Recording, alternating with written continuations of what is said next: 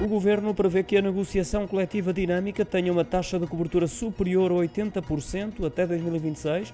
A revelação foi feita pela Ministra do Trabalho, que sente que Portugal a esse nível está no bom caminho é uma missão assumida pelo executivo de António Costa, destacou Ana Mendes Godinho, que se mostra assim otimista com base nos números atuais, também com a agenda do trabalho digno e com o acordo de rendimentos de médio prazo, de acordo com o relatório divulgado esta manhã e apresentado no Centro das Relações Laborais. Em 2022 foram publicados 505 instrumentos de regulamentação coletiva, mais 111 do que em 2021. Esse salto é um sinal de recuperação depois do impacto da pandemia, fazendo mesmo de 2022 um dos três melhores anos da série estatística. A este número, Ana Mendes Godinho acrescentou um outro mais recente.